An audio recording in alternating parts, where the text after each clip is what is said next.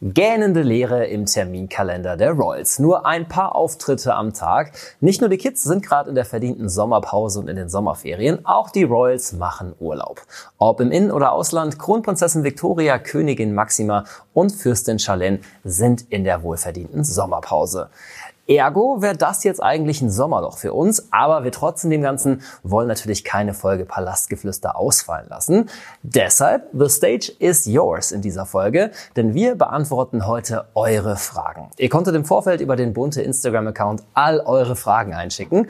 Das habt ihr getan und Larissa Jäger, unsere Royals-Expertin, wird eure Fragen beantworten. Unser Thema bei Palastgeflüster seid also ihr.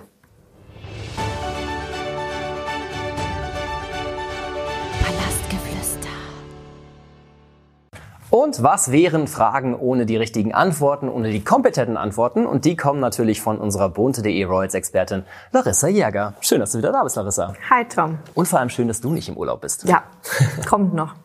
Wir haben schon gesagt, die Royals sind natürlich gerade in ihrer Sommerpause, verdienterweise natürlich. Aber was heißt das eigentlich? Sommerurlaub bei den Royals? Könnt ihr einfach mal sagen, so, sechs Wochen Ferien, wir sind jetzt mit den Kids mal weg? Theoretisch können die Royals natürlich dann Urlaub machen, wann sie möchten, aber sie haben natürlich sehr oft sehr junge Kinder, die schulpflichtig sind. Und hier hakt es so ein bisschen, denn zum Beispiel Estelle und Oscar können nicht einfach mit auf eine Staatsreise gehen, weil dann würden sie ja aus dem Schulalltag herausgenommen werden und das möchte man ja nicht.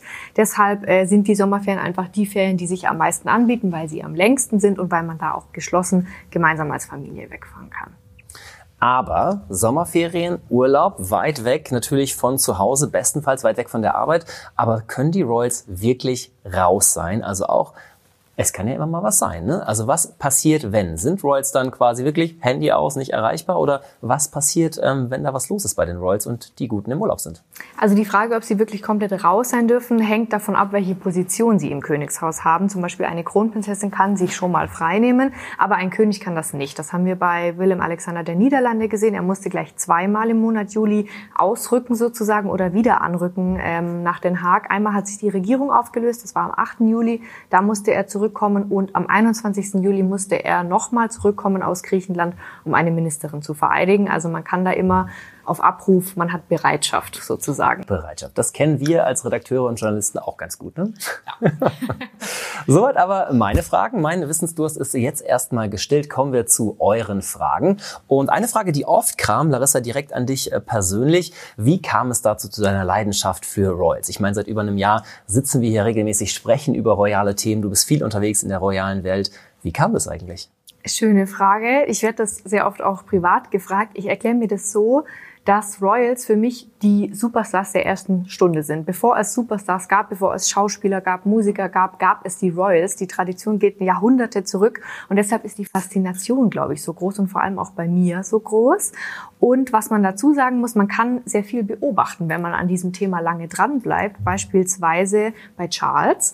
Denn die Royals stehen vor der Herausforderung, sie müssen ein Erbe weitertragen, sie müssen die Monarchie zeitgerecht halten und sie müssen dem Ganzen eine eigene Note verleihen.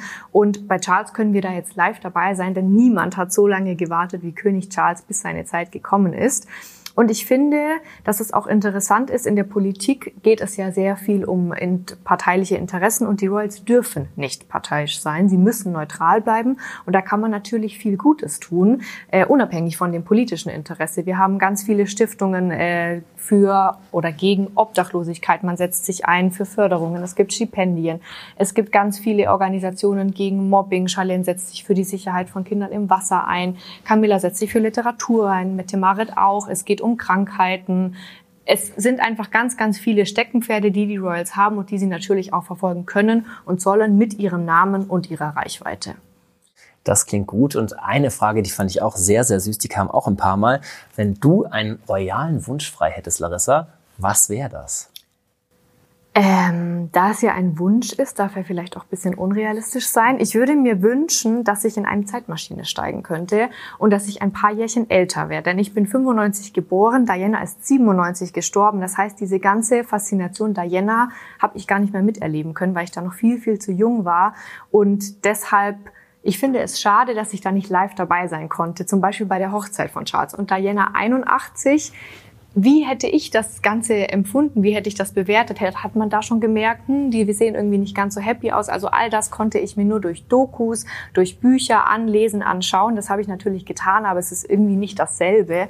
Und ich habe das auch beim Queen-Tod gemerkt im September letztes Jahr. Da habe ich mit ganz, ganz vielen gesprochen, die ungefähr ihr 50. Lebensjahr erreicht hatten oder schon lange überschritten haben, die gesagt haben, es ist was ganz, ganz anderes. Hier sind überall Smartphones, überall Kameras. Das gab es ja damals noch gar nicht. Deshalb, ich würde mir einfach wünschen, dass ich äh, ja ein paar Jährchen älter wäre.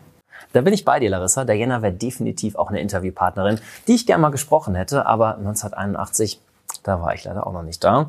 Gut, legen wir das zu den Akten. Es sei denn, vielleicht die, die Zeitmaschine kommt doch irgendwann, dann wird es vielleicht nochmal möglich. Aber bleiben wir im Hier und Jetzt. Als Royals-Expertin hast du halt hautnahen Kontakt auch zu den Royals, ähm, bist vor Ort, hast sie schon mal gesehen. Mit wem würdest du denn gerne mal sprechen?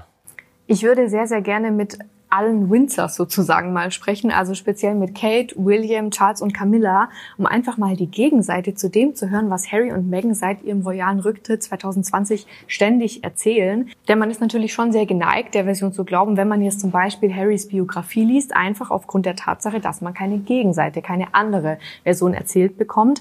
Aber als Journalist ist man natürlich auch immer so ein bisschen drauf getrimmt, was kriegt man denn zu hören, was kriegt man denn erzählt. Und ich glaube nicht, dass ein König Charles oder eine Königin Camilla ganz unverblümt erzählen würden, was los war.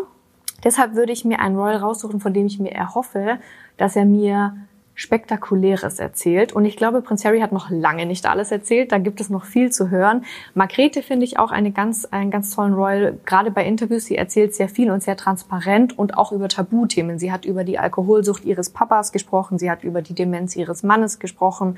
Sie hat sich auch bei diesem Titelentzug von Joachim und den Kindern, beziehungsweise nur von Joachims Kindern, sehr, sehr ehrlich geäußert und hat gesagt, sie musste das tun. Sie wollte nicht, dass Frederik es tun muss, also hat sie es getan.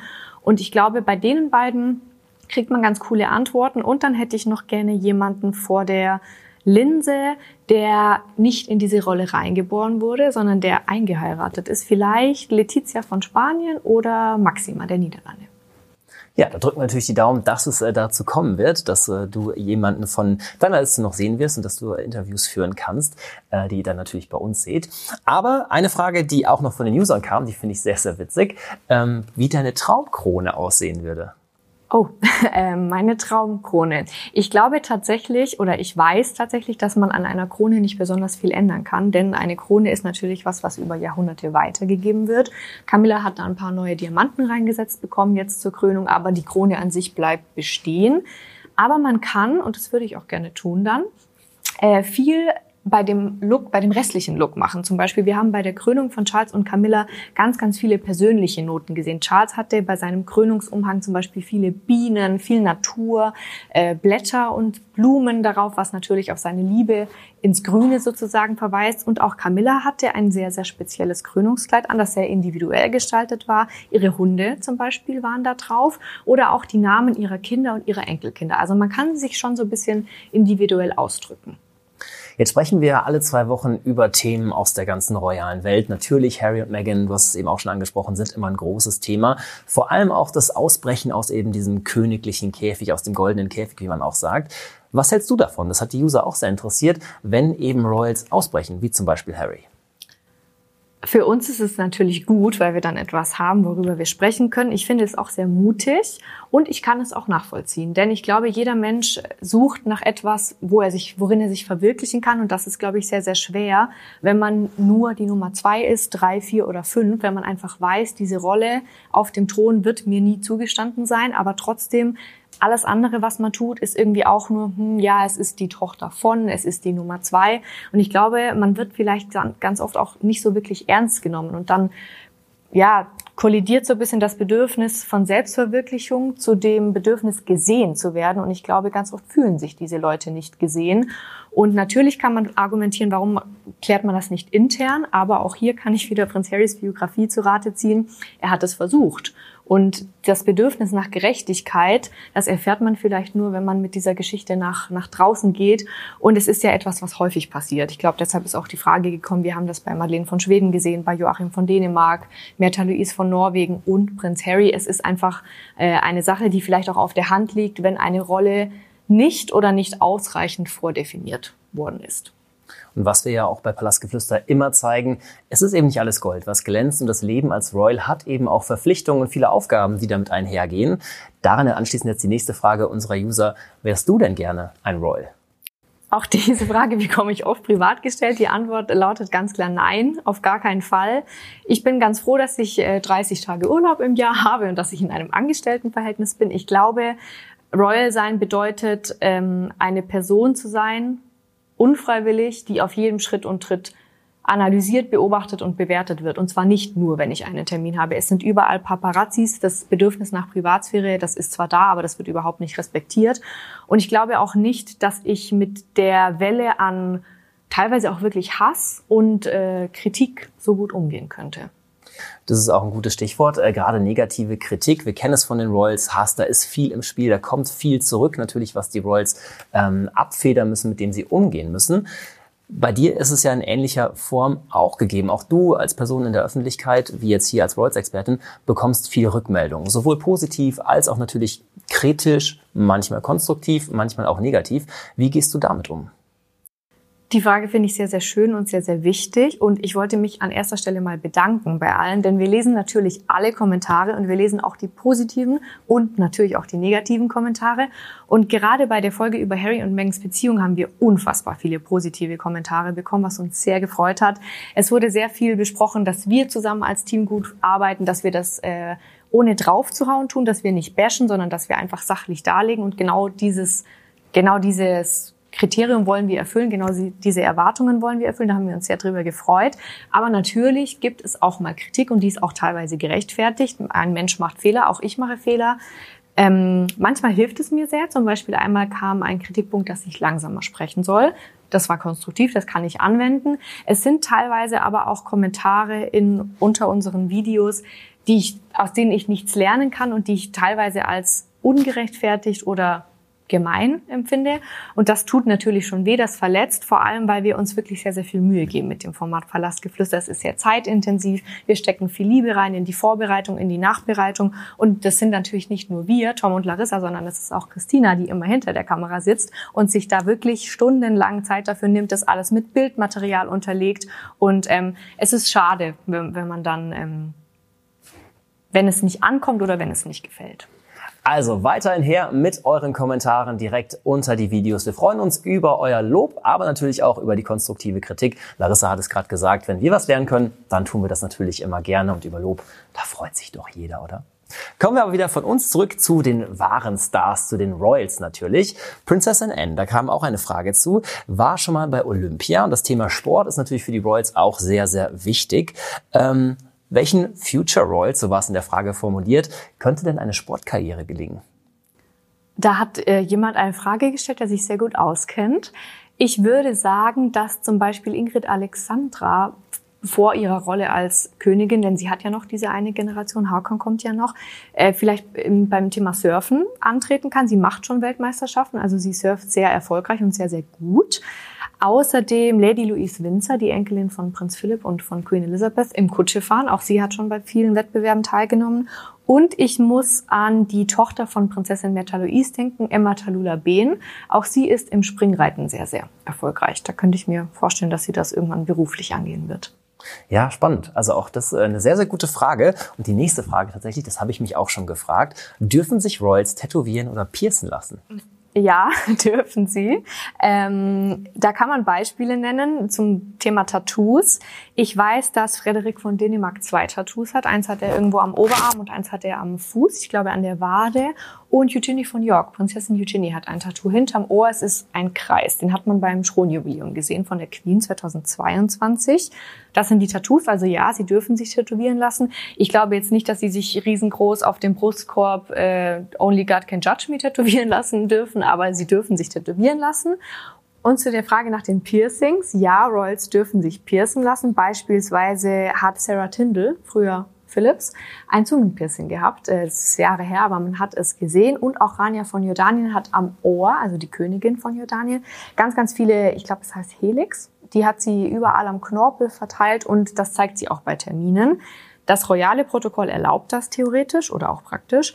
Wo es bisschen schwierig wird, ist zum Beispiel bei anderen Einrichtungen das Militär. Kann ich hier anbringen. Leonor von Spanien wird ja im August ihre militärische Ausbildung beginnen und da wird es schwierig werden. Da dürfen die Ohrstecker nur ganz, ganz klein sein. Sie darf keine Hänger tragen. Es gibt strenge Make-up-Linien. Sie darf nur einen Pferdeschwanz tragen. Ihr Haar darf nicht offen sein. Das sind dann Sachen, die aber einfach aufgrund von der Tatsache, dass es da um eine Ausbildung beim Militär geht, anders gehandhabt werden. Also, wieder eine Frage mehr beantwortet. Und ihr Lieben, wir haben so viele Fragen bekommen, wir hätten mehrere Stunden quasi füllen können. Aber letzte Frage für heute, die kommt nämlich auch von unseren Usern, ob die Royals immer standesamtlich heiraten müssen. Und wenn das dann passiert, passiert das unter Ausschluss der Öffentlichkeit oder sind wir dabei? Das war eine Frage, das gebe ich ganz offen zu, das musste ich nachschauen. Da kommt es darauf an, wo wir uns befinden. In Großbritannien, wir erinnern uns, die ganzen großen Hochzeiten in der Abbey, in der St. George's Kapelle, das waren alles kirchliche Hochzeiten, denn in Großbritannien ist es so, dass das Zivilrecht die kirchliche Trauung bestimmt und nicht die standesamtliche. Das heißt, das Standesamt ist ganz einfach nicht nötig, weil auch ein Priester immer Standesbeamter ist. Und deshalb haben wir da nur kirchliche Trauungen gesehen. Anders sieht es zum Beispiel in Luxemburg aus. Im April hat Alexandra von Luxemburg geheiratet. Da gab es an, an dem einen Wochenende die standesamtliche Trauung und ein Wochenende später die kirchliche Trauung. Das heißt, man muss einfach schauen, wo man sich befindet und wie da eben die Gesetzeslage ist. Ja, wieder was gelernt. Vielen, vielen Dank an dieser Stelle für all eure Fragen, die ihr über den bunte Instagram-Account eingereicht habt. Wenn noch was kommt, gar kein Problem, einfach unter dieses Video kommentieren oder via Instagram per DM an uns schicken. Ähm, wir sammeln das Ganze für vielleicht in eine nächste Folge, wo du dann nochmal ganz viele Fragen beantworten kannst. Larissa, vielen, vielen Dank an dieser Stelle auch an dich für deine Expertise und ähm, dass du nicht im Sommerurlaub bist, sondern hier mit mir die Stellung hältst in diesem kleinen royalen Sommerloch, kann man sagen. Danke auch an dich, Tom. Mit dir macht's Spaß. Sehr schön. Das freut mich und mit euch macht es eben auch Spaß und ich hoffe, wir sehen und hören uns wieder zur nächsten Folge von Palastgeflüster. Bis dahin.